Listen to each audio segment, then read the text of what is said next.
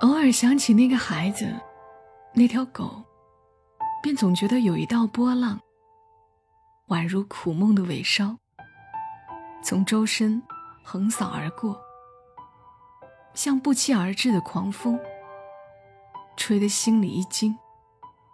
每个故事都是别人走过的路，做人如果没梦想，那个有微笑的抚慰，从一数到十，你爱我有多少？有泪水的滋润。默默到来，故事如你。嘿，我亲爱的朋友们，你还好吗？我是小莫，大小的小，沉默的默。你呢？在哪儿收听我的节目呢？这里是默默到来，总有一个故事为你而来。今晚要和你讲的这个故事。我收藏了很久了，想着哪天状态好了，一定要读给你听。我很挂念故事中的人，很想知道故事中的人过得怎么样。故事来自于欧阳十三，将军是一条狗。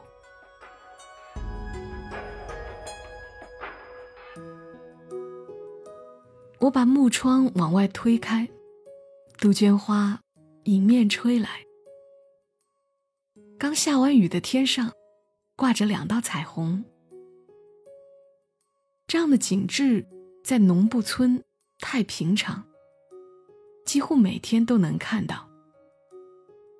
不太平常的事儿，是我扔在窗台边上的葱香味牛肉压缩饼干越来越少了。我守着窗台。看谁拿了我的救命粮。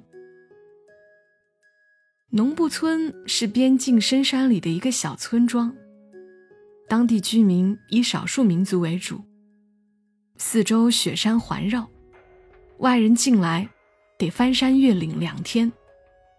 别说车，就是骡子也坐不得。这里海拔四千多，意味着什么？除了原生态景观，从房间走到院子里，就会喘成狗。每天吃的面条都是奇怪的硬疙瘩组合，各种煮不熟的食物，以及没有好吃的。所以葱香味牛肉压缩饼干，到底是谁偷走了？明明二十多袋的，现在只剩五六袋了。我等着。一会儿，果然听到轻巧的脚步声，慢慢靠近我的木楼。然后，跳进来一条狗。一条狗，毛色晦暗，瘦不拉几，完全没有因为可爱的外表而可能被原谅它犯错的迹象。我握着棍子，瞪着眼看它，完全懵逼了。打还是不打？俗话说得好，好汉不跟好女斗，好女不跟畜生斗。他不懂事儿，就算万一咬了我，这附近估摸也没有打疫苗的地方吧。我快速做完心理斗争，果断放下棍子，大度的把手一挥：“你走吧，下不为例。”狗面无表情的看了我一眼，慢吞吞的。叼起一包饼干，然后转头走了，走了。我操！我长得像外地人，所以好欺负吗？我没敢追出去表达自己的愤怒，木窗自然不能关上，雪山正对着我这个视角呢。还剩下五包饼干，我清点了一下，通通收到行李包里，然后塞床底下。农布村有大大小小二十多个天然湖泊，都藏在深处，得穿过千年古树林，上下几座山才能看到。人一整天踩在厚厚的落叶层上，身上都会沾着露水腐叶味儿。我回来时候，已经下午七点多了，天还是明亮的。从上村走下来的时候。忽然有个小小孩撞进我的镜头里。他乖乖的坐在木墩上，仰着红扑扑的脸蛋，看着天，像个淘气娃娃。只是，我才不喜欢脏兮兮的孩子呢。我看到了他手上的压缩饼干，全村寨就我一个外地人，我才不信他是自己买的。而且，那个小偷现在正屁颠屁颠的甩着尾巴，朝淘气娃娃走过来。小偷，他偷了我的饼干！我激动的差点没把手里的相机扔过去。淘气娃娃把手里的饼干碎末喂给狗吃完。这才抬起头，睁着明亮亮的眼睛，纠正我：“他叫将军，他不是小偷。”你会讲汉语？小小孩用一种看白痴的眼神扫了我一眼，起身走了。那个小偷，哦不，那条叫将军的狗，也随着他转身走了。一人一狗，把屁股对着我，慢慢消失在下村的路。晚上围着炉火跟老板娘唠嗑，他是这里少有的汉人，开着唯一的一家客栈。他看着我相机里的照片，啧啧叹：“你天天待在这里，就不觉得美啦？太阳每天升起来。”花朵每天开，雪山常年有。时间久了，就跟墙上的裂缝一样，稀疏平常。谁会没事儿天天注意墙上的裂缝呢？可是，阿姐，我今天遇到一个会讲汉语的小孩耶。哦，你说的是九步吧？他妈妈是汉族女人呐。这边还有汉族女人嫁过来吗？有啊，天鹅到了极地，还不是得选个企鹅过日子？可惜，死得早呢。哦，真是遗憾。遗憾？哪里不是遗憾呐？阿姐，把最后一块木头塞火炉里。忽然不再说话了，他脸上明明暗暗，竟成一座雕塑。我默想，一个年近五十的女人，操着地道的北京腔，孤身一人，在这个与世隔绝的小村子里，活了五年，大概也是有很多的故事的吧。白天没事儿，我闲坐在窗台上。一眼望去，满目皆是绿，炊烟袅袅，白雾笼罩。远处的雪山若隐若现。唉，这个时候有一盘锅包肉多好呀，红烧肉也行啊，清蒸鲈鱼、糖醋排骨、梅菜扣肉、玻璃樱桃肉、丸子、蘑菇、小丸子、水煮肉片、猪肉蛋卷、叫花鸡、蒜泥白肉，妙计锦囊。我在臆想中口水泛滥，噗的一声，脚下扔了一兜果子，小个子，黄黄的，还沾着树叶泥土。淘气娃娃仰着脸看着我，却分明是俯视的神情。这个，给你吃，咱们扯清了。哎，这玩意儿能吃吗？给你的礼物，将军的，我的。我还没来得及说话，他就跟着将军狗扬长而去。我想吃肉，行吗？我幽怨的看了一眼将军，靠，那么瘦。别说这小黄果酸酸甜甜，还挺好吃。随后的几天里。我经常在村里碰到他俩，一人一狗，慢慢的走着。淘气娃娃惜字如金，不跟同村的孩子玩同龄的孩子们有时候跟在小孩后边笑闹，大概说着一些取笑人的话，他也只是沉默的看着人，然后转头走。将军这个时候总是安静的看着，默默跟着他。有时候他们的影子交叠在一起，我分不出谁覆盖着谁。挑逗者觉得无趣，就拿着石头棍子来戏弄他的狗。将军一边躲躲闪闪，一边拿狗眼看他的主人，寻求帮助。淘气娃娃憋红了脸。挡在狗面前，挥着手咿咿呀呀，语无伦次。原来他有口疾，一着急就不会说话了。我上前想轰走这群毛孩子，他们往后退了，可并没有散开的意思。忽然有人叽咕了一句啥，大家一起喊着一句话，越来越大声：“板机哈！”我回过头问：“什么意思啊？”淘气娃娃低下头，他说：“他们要将军打架。”不一会儿，有孩子带着各自家的狗过来，五六条，个个敦实凶悍。这哪里是比赛，分明就是欺负嘛！我紧张起来，想要阻止这场毫无意义的恶作剧。可是言语不通，我连说带比划都没用。淘气娃娃扬头说：“我这个是将军，他行。将军什么呀？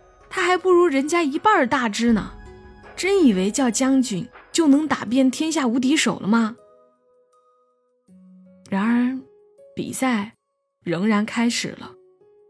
一条大黑狗先上阵了，将军刚到他胸前。在这群狗里面，它瘦弱得像一根狗尾巴草。大黑狗目露凶光，龇着牙朝将军吠叫。将军一直往边上退，孩子们又把他踢回场子中间。淘气娃娃握着拳头盯着将军，眼里自信满满。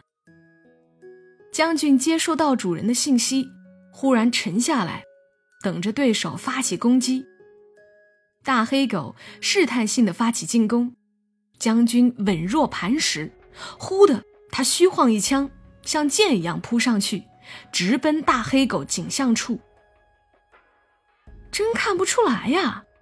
我扭头看了一眼淘气娃娃，他满脸自豪，一副理所当然的样子。然而，这简直就是一场不讲规则的屠杀。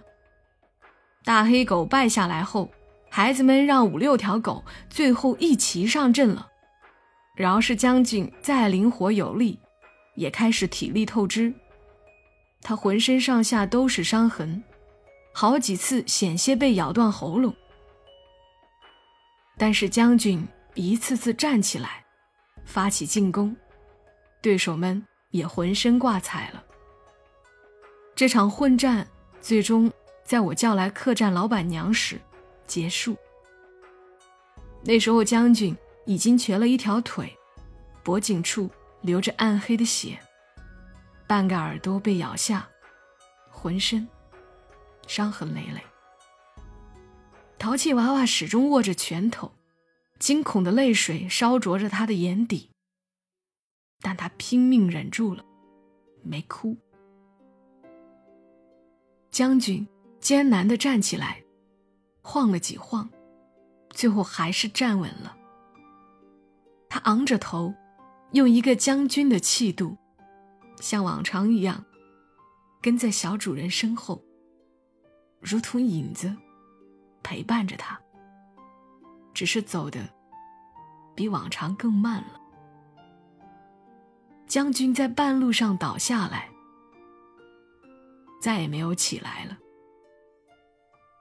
淘气娃娃看着他剧烈起伏的身子，最后慢慢归于平静，眼泪簌簌落下来。他蹲在将军身旁，把衣服脱下来，包住他的伤口，叫他起来。将军微睁着眼，闪着几许光，最后也暗淡了。他是将军，妈妈说他是将军，贵族狗，他怎么会死呢？妈妈说，他保护我。将军，将军，你起来！小小孩嚎啕大哭。上气不接下气，哭得我肝脾俱裂，不知所措。客栈老板娘最后把他拎回去了。他阿爷晚上过来接他时，睡梦中的脸蛋上还挂着泪珠。老板娘告诉我，将军是淘气娃娃的妈妈留给他的。孩子三岁的时候。他妈妈就失足，摔悬崖底下，走了。父亲日日去山脚下寻，最后再也没有回来。孩子落下病根，一着急就失了言语逻辑，最后只有将军陪着孩子。将军是他最后的温暖。我沉默了一晚。本来我可以做点什么的，可是什么都没有。那扇木窗一直开着，再也没有人来过了。走的时候，我把饼干留下来，托老板娘转给淘气娃娃。那天之后，我没再遇着他了。弯弯曲曲的盘山路，一路上上下下。出了下村，就好像回到另外一个世界。那小小孩儿，那狗，都恍如隔世。忽的落下一颗黄果子，我放嘴里，酸的脸颊疼。偶尔想起来那个孩子，那条狗，便总觉得有一道波浪，宛如苦梦的尾梢。从周身横扫而过，像不期而至的狂风，吹得心里一惊。可是随后，它便过去了，像所有过去的事情一样，过去了。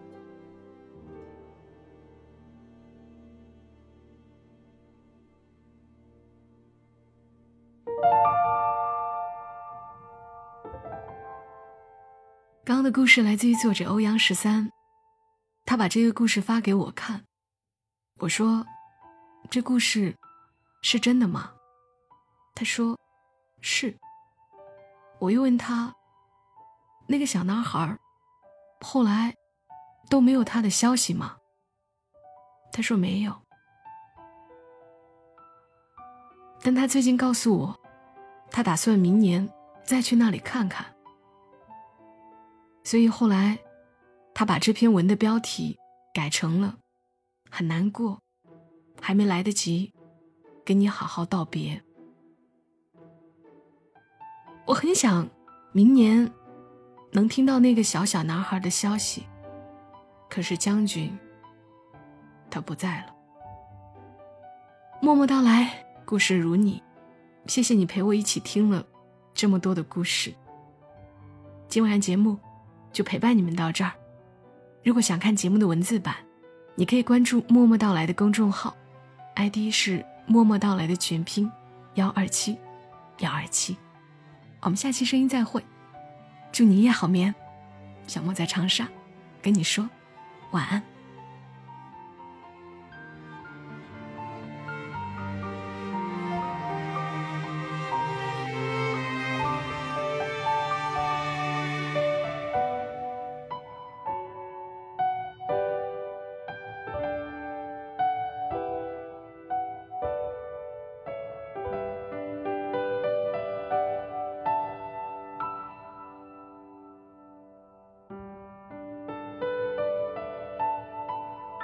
如果你喜欢这期节目，麻烦你帮忙转发到朋友圈，让更多的人听到。